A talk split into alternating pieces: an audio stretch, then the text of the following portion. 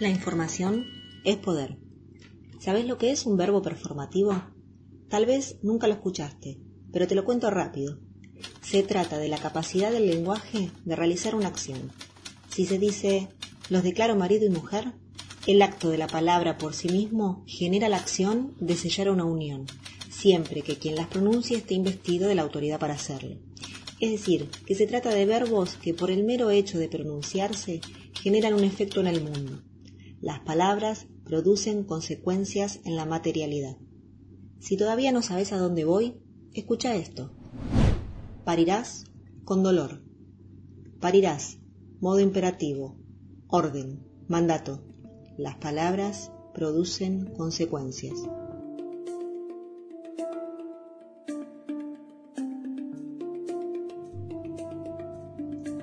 Tenemos un interés genuino por reflexionar sobre el lenguaje, sus usos, su poder, lo que dice y lo que calla. Todos sabemos de dónde salió semejante enunciado, pero seamos más específicos. Esta frase se encuentra en la Biblia, en el Génesis 3.16, y dice concretamente, Multiplicaré en gran manera tus dolores y tus preñeces. Con dolor darás a luz los hijos. Esta aseveración aparece como un castigo a la desobediencia de la mujer, un castigo por querer acceder al conocimiento. Ya sabemos, ¿no? Que lo de la serpiente, la manzana y todo eso no era más que una alegoría para explicar que Eva no debía tomar posesión del saber más elevado. Parece ser que a lo largo de la historia de la humanidad, la trilogía mujer, conocimiento y poder no eran una buena combinación. Pero ¿por qué te cuento esto? ¿Nunca te pusiste a pensar por qué muchas mujeres de cualquier edad, nivel educativo, situación social, la variable que vos quieras, tenemos tan pero tan poco conocimiento sobre el parto y todo lo que esto implica? A lo largo de la historia se buscó diezmar, interceptar y anular el conocimiento del cual éramos portadoras las mujeres. La fenomenal casa de brujas que tuvo lugar en la Edad Media fue un despliegue extraordinario que pretendió borrar el conocimiento sobre la sexualidad femenina. El reconocido obstetra y escritor francés Michel Odent dijo, para cambiar el mundo es preciso cambiar la forma de nacer. Pero para cambiar la forma de nacer hay que empezar por cuestionarlo todo. Entonces estamos hablando de dos cuestiones. Por un lado, el acceso a la información y el respeto a la mujer y a la persona por nacer, y por el otro, su contrapartida, la violencia obstétrica. Por supuesto no es lo mismo el índice de cesárea, porque nosotros decimos violencia obstétrica y pareciera que la violencia obstétrica es solamente una cesárea innecesaria. Claramente no. La violencia obstétrica, más allá de lo que describe la ley 26485, eh, que si querés después hablamos más profundamente de eso, eh, implican un montón de cuestiones que justamente tiene que ver con la no autonomía de esa mujer en ese momento, ¿no? En ese momento de máxima vulnerabilidad, lo que no se respeta es el deseo de esa mina que está ahí pariendo, ni su deseo, ni su autonomía, ni su contacto con, con su hijo o hija. Era Victoria Romero, de Asociación Civil Las Casildas. Hablemos ahora de desconocimiento. Hablemos de violencia. Estamos en el siglo XIV, en Francia. Al rey Luis, más conocido como el Rey Sol, se le viene, llamémosle, una curiosidad incontenible por observar el parto de una de sus cortesanas. Pero claro, no se puede permitir que el rey se agache. Acostemos a la parturienta, grita alguien. Y sí, créeme, esa espectacularización del parto se normaliza y llega de la mano de los médicos hasta nuestros días como sabemos todas las mujeres que hemos parido, y bien pueden imaginarlo los demás, es de todas las posturas la más incómoda y menos apta para parir. Y es una forma naturalizada de la violencia obstétrica. Gran parte del proceso de nacimiento es una labor que hace el bebé para salir del vientre de su mamá. Si ella está acostada, este proceso es mucho más duro y largo, sin mencionar que no es favorecido por la fuerza de gravedad. No es muy difícil intuir entonces que la posición solo busca beneficiar al hombre. Rey, médico, sistema de salud, decile como vos quieras, pero nunca a la mujer que pare. La violencia obstétrica es la que ejerce el personal de salud sobre el cuerpo y los procesos reproductivos de las mujeres, expresada en un trato deshumanizado, en abuso de medicalización, desinformación y utilización innecesaria de técnicas de aceleración del parto. Te pregunto algo. ¿Sabías que podías elegir la forma de parir? ¿Que tenías derecho a eso? ¿Crees que todas lo sabemos? Pensar que las instituciones médicas están acondicionadas para favorecer nuestras decisiones de libre movimiento. Algunos bebés nacen por la, la panza y otros por la vagina. No podía hacer este informe sin dedicar una pequeña parte a las cesáreas. Hace algunos años se encendió una alarma y nos empezamos a preguntar qué estaba pasando con las cesáreas en nuestro país. ¿Sabías que las cifras al respecto son alarmantes? Si no tenés idea, escucha estos datos, porque impresionan.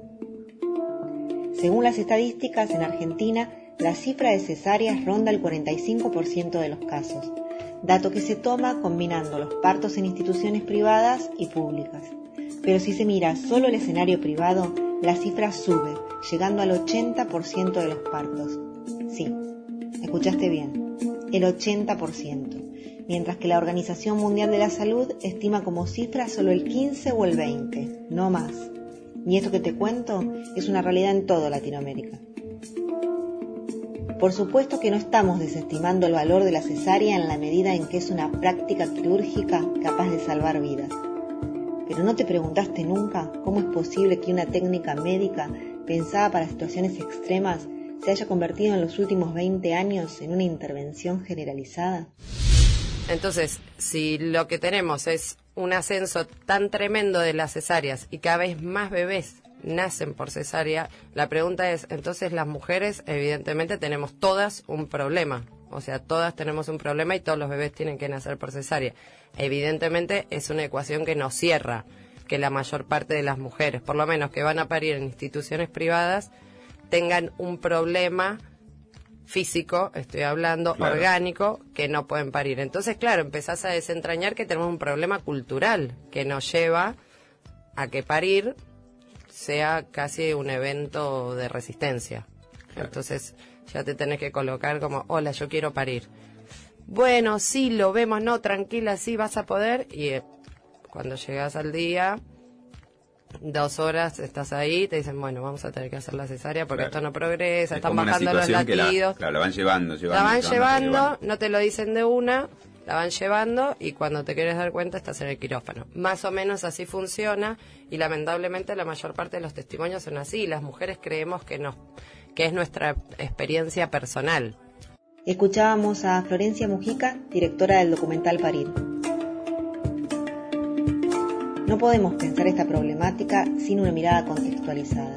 Así que los invito a escuchar un poco más a Florencia. Entonces, esta parece que es una idea muy revolucionaria, porque cuando uno le plantea a su médico, a su partera, que el embarazo y el parto es un proceso fisiológico y que, bueno, que no necesita más que cierto cuidado por cuestiones que pudieran surgir, pero más bien acompañamiento, entonces te miran con cara de no, a vos te puede pasar esto, te puede pasar esto, a tu bebé le puede pasar esto, y empieza toda esta cadena de miedos que van construyendo a lo largo de nueve meses. Porque a veces solo hablamos del momento del parto, pero en realidad esto es algo que no solo se construye los nueve meses anteriores, sino que nos, se construye desde el momento que vamos a la escuela, lo que nos transmite nuestra familia. Es una cuestión de educación, cómo vemos el parto y el nacimiento, con cómo vemos la salud en general. La medicalización del parto está inscrita en un paradigma más amplio y es de raíz económica. Para empezar a desandar este problema, tenemos que asumir que la obstetricia está industrializada. Pensá solo en estas variables, tiempo, espacio, costo-beneficio, producción en serie. ¿Te dice algo? Sí, adivinaste, como Ford, pero con bebés. Muchas mujeres creemos que tenemos acceso a la información necesaria, que hemos preguntado a los médicos, que nos han informado. Pero pensá un segundo, con lo que sabemos, ¿pudimos realmente elegir? Para terminar, te cuento algo que dice la escritora española Casilda Rodríguez, porque me parece todo un hallazgo. Ella explica que las sociedades prepatriarcales estaban regidas por el principio materno. En palabras simples, el principio materno es lo que permitía al ser humano desarrollar la empatía. Este rol materno se constituyó como una ley social. A ver, imaginémoslo por un momento. Un modo de vivir en el que el cuidado y la protección por el otro son la norma. Es lindo, ¿no? Bueno, lo que nos dice la autora es que para terminar con estas sociedades e imponer el modelo patriarcal fue necesario construir un tipo de humano diferente. Específicamente ella dice, crear humanos endurecidos emocionalmente que sean capaces de soportar el sufrimiento del otro para poder ejercer la violencia, la crueldad y la explotación. ¿Te estarás preguntando qué tiene que ver esto con lo que veníamos hablando? Escucha bien, ¿cómo crees vos que generaron este endurecimiento. Simple, atacaron el sistema de empatizar propio del ser humano. En el siglo pasado, investigaciones de diversas disciplinas demostraron que aquello que la sociedad patriarcal descubrió en sus orígenes podía comprobarse de manera empírica. ¿Y qué es eso tan contundente que habían descubierto?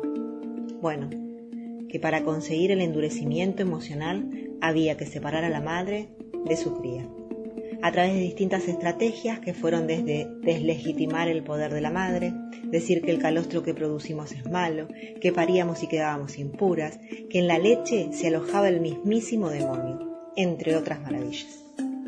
Así consiguieron de manera paulatina y sistemática que se aceptara como natural la separación de la madre y su bebé. Eh, cuando los bebés nacen, eh, tienen que estar siempre a UPA, siempre con la teta, nunca separándose de la, de la mamá y siempre te tiene, tienen más mimos. Pero lo que no se dijo es que cuando el recién nacido es separado de su madre, entra en un estrés tal que desprende hormonas como el cortisol, que resultan tóxicas para las neuronas. Ese primer estado supone la formación de un esqueleto neuromuscular adaptado a la tensión y al estado de alerta. Sí, desde el comienzo. Y eso es lo que necesitaban para formar ese nuevo tipo de humano. Bienvenidos a la Matrix. Somos humanos de diseño. En la actualidad hay algunos hospitales, maternidades y clínicas tanto en el ámbito privado como en el público que trabajan en el marco de la ley de parto respetado y contemplan los derechos de las personas gestantes y del recién nacido, sobre todo en esa primera hora vital, favoreciendo la unión y el contacto estrecho, como la maternidad Estela de Carloto en el barrio de Moreno. Pero hay algunos, muchos, que aún con la ley reglamentada y en vigencia siguen sumando a los miles de casos de violencia obstétrica en nuestro país. Existe también una violencia que no se ve, que no podemos reconocer. La intuimos, pero no podemos aceptarla ni siquiera para nosotras mismas, porque hacerlo significa admitir que aunque no sepamos cómo, hemos delegado todo nuestro poder en otro que no nos cuidó, no nos respetó y de hecho nos deja una huella que deberemos sanar. La maternidad tiene un aspecto fundamental en la formación de la sociabilidad humana. Si queremos recuperar o construir una condición humana diferente, tenemos que repensar la maternidad y respetarla.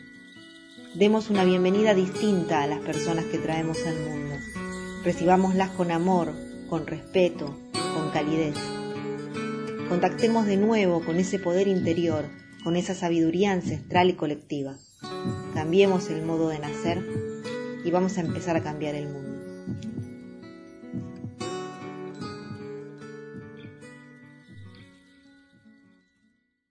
Si te interesan los temas sobre los que estamos hablando, búscanos como el Búho, espacio de difusión.